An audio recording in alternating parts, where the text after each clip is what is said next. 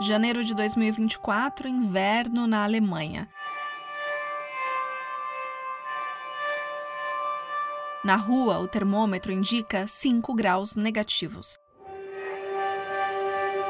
É onde atualmente há cerca de 50 mil pessoas sem teto.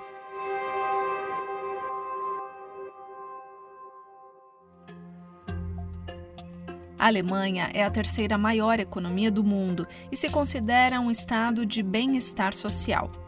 Quem não consegue encontrar trabalho, não pode trabalhar e não tem renda, recebe um benefício social básico que deveria garantir as despesas de subsistência. Ainda assim, há mais de 600 mil pessoas sem moradia na Alemanha, das quais 50 mil são moradores de rua mas porque um país rico como a Alemanha tem tantas pessoas sem teto? É o que vamos abordar a partir de agora.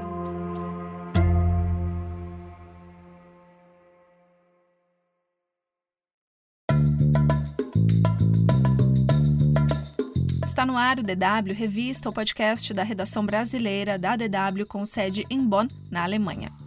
Eu sou Fernanda Azolini e no episódio de hoje a gente vai falar sobre o aumento da população em situação de rua na Alemanha, os principais motivos que levam à falta de moradia, quem são essas pessoas e o que o governo alemão está fazendo para garantir o acesso a uma moradia digna. Quem participa deste episódio é a minha colega da redação e editora da DW Brasil, Erika Cocai com a construção de 400 mil novas casas por ano, sendo 100 mil destinadas à chamada habitação social. Só que até agora, só cerca de 25 mil novas habitações sociais foram criadas nos últimos anos. Além de ter que resolver o problema da falta de habitação e dos preços impagáveis, ainda tem a questão do preconceito e discriminação dos proprietários dessas habitações sociais com relação a moradores de rua.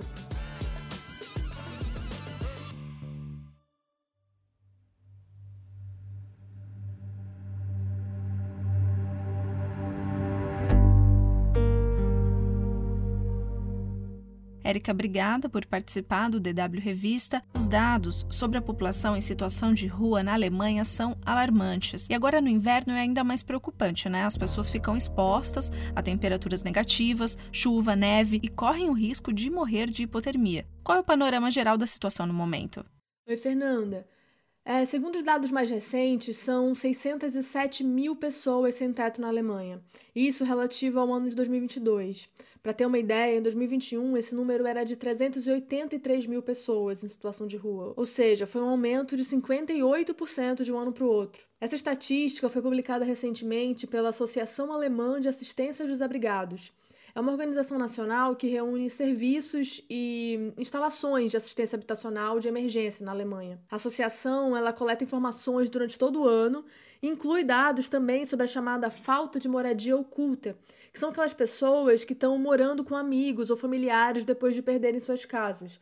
Ou seja, elas também não têm moradia própria. Bom, dessas 607 mil pessoas sem teto que eu falei, cerca de 50 mil são moradores de rua. Outro dado revelado na pesquisa é que existem algumas diferenças claras entre os sem-tetos alemães e de outras nacionalidades. Por exemplo, o aumento da população em situação de rua entre 2021 e 2022 foi bem menor entre cidadãos alemães, de só 5%. Por outro lado, o aumento do número de sem-tetos estrangeiros na Alemanha foi de 118%. O que a gente pode explicar pela quantidade de refugiados vindo para a Alemanha, principalmente da Ucrânia, né, depois que a Rússia invadiu o país. Outra diferença é a proporção de homens e mulheres em situação de rua.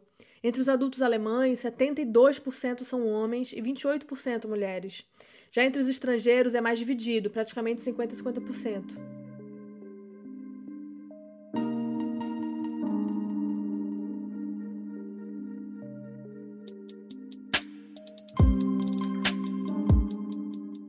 Eu me envergonho disso, às vezes me pergunto como isso pôde acontecer, como cheguei nessa situação, eu gostaria de ter um lugar para mim. Essa que você ouviu é a Steph, que vive em Berlim. As duas, três pessoas que ainda posso chamar de amigos não sabem de nada, não sabem que sou uma sem-teto. Sem teto desde junho de 2023, a Steph conseguiu uma cama em um abrigo de emergência para mulheres na capital alemã. Ter colocado fim num relacionamento abusivo foi o que a levou a essa situação.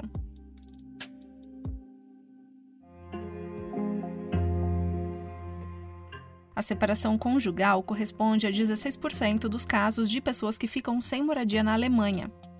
De acordo com as estatísticas, 57% das pessoas sem teto perdem a moradia devido à rescisão de contrato. Por exemplo, acaba o contrato de aluguel, a pessoa tem que procurar um lugar novo para morar, mas não encontra algo que se encaixe na renda. 21% das pessoas ficam sem teto por causa de dívidas de aluguel e eletricidade, 20% em razão de conflitos pessoais e 16%, como eu já havia falado anteriormente, por motivo de separação e divórcio.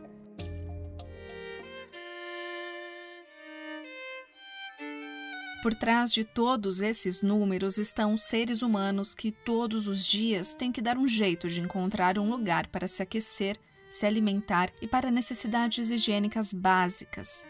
A propósito, ter uma moradia adequada é um direito fundamental reconhecido em 1948 pela Declaração Universal dos Direitos Humanos. Para garantir o direito humano à habitação, a política habitacional deveria ser entendida como um serviço social de interesse geral e não deixada à mercê do mercado. Houve recentemente um caso aqui na Alemanha em que uma construtora simplesmente anunciou que não iria mais construir 60 mil apartamentos porque não seria lucrativo para a empresa. E isso, Érica, num momento em que a habitação é mais necessária do que nunca, né? Principalmente em grandes centros urbanos como Berlim, Munique e Frankfurt. Pois é, e essa crise habitacional não é de hoje, ela já se arrasta há muitos anos. Os aluguéis nos grandes centros alemães subiram de forma totalmente desproporcional nos últimos anos. A alta procura não acompanha a oferta. E o custo de vida em si aumentou muito, mas a renda da população não acompanhou esse aumento. Em Berlim, onde eu moro, até tentaram implementar uma lei de controle de aluguéis. O objetivo da lei era tentar frear os aumentos constantes no valor dos aluguéis na cidade.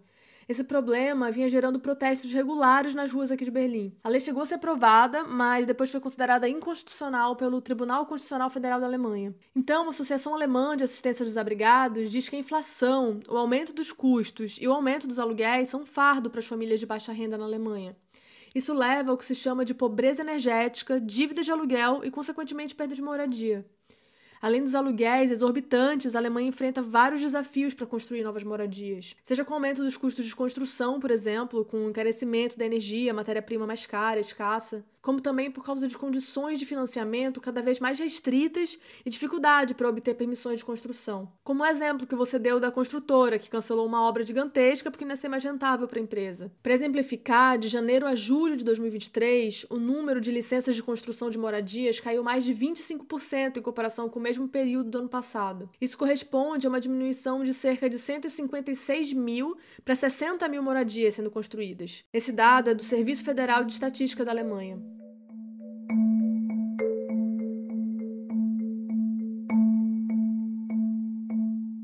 Quando o atual governo alemão assumiu o poder em 2021, foi estabelecida uma meta de construir 400 mil novas casas por ano. Dessas 400 mil, 100 mil deveriam ser destinadas à assistência social ou à chamada habitação social. Habitação social significa que o proprietário recebe subsídios do Estado, isso em troca do aluguel de apartamentos a preços fixos, bem abaixo da taxa normal de mercado para inquilinos com certificados de elegibilidade para habitação social. E agora eu te pergunto, Érica, o que já foi feito até agora? Então, é o que o governo chama de Plano de Ação Nacional. É a meta de erradicar o problema de moradia até 2030, ou seja, daqui a seis anos. Aí, como você falou, com a construção de 400 mil novas casas por ano, sendo 100 mil destinadas à chamada habitação social. Só que até agora, só cerca de 25 mil novas habitações sociais foram criadas nos últimos anos. Esse número sequer compensa o declínio do número de habitações sociais devido ao vencimento dos aluguéis, porque as pessoas só podem morar nessas habitações sociais por um determinado período. Depois do prazo, a habitação volta para o mercado. Então, outra reivindicação da Associação Alemã de Assistência dos Abrigados é que as pessoas possam morar nessas habitações por mais tempo. Existem outras medidas relativamente baratas para combater a falta de moradia.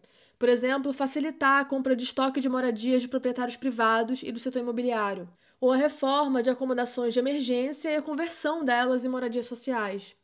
além de ter que resolver o problema da falta de habitação e dos preços impagáveis, ainda tem a questão do preconceito e discriminação dos proprietários dessas habitações sociais com relação a moradores de rua. Por isso, a associação está pedindo cotas fixas para os sem-tetos e moradias sociais, porque muitas vezes eles nem sequer são considerados para se tornar inquilinos por causa do preconceito. A crise habitacional é, sem dúvida, um dos grandes desafios da Alemanha, Fernanda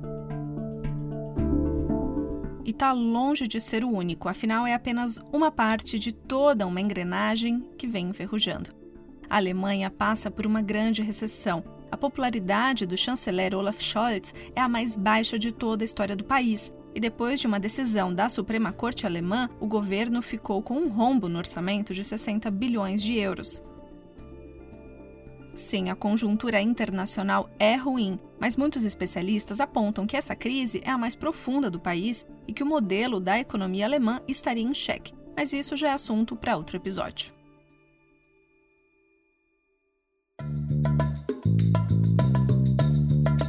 A edição desta semana do DW Revista fica por aqui. Deixe nos comentários a sua opinião sobre esse assunto ou sugestão de temas para próximas edições. Mais conteúdo da DW você encontra no nosso site. Acesse dw.com/brasil. Não deixe de acessar o canal da DW Brasil no YouTube. Lá tem explainers, reportagens e vídeos curtos sobre diversos assuntos. DW Revista é uma produção da DW em Bonn, na Alemanha e pode ser acessado por meio de plataformas como Spotify, onde basta procurar pela playlist DW Revista. Além disso, tem no Deezer, iTunes, Google Podcasts, Google Home e Alexa. Em tablets ou celulares é só baixar o aplicativo Google Assistente para Android ou iOS. A produção, apresentação e edição técnica do DW Revista são minhas, Fernanda Azolini. Revisão final, Guilherme Becker. Coordenação, Rafael Plezan. O DW Revista volta na sexta-feira que vem. Obrigada por acompanhar a gente e bom final de semana.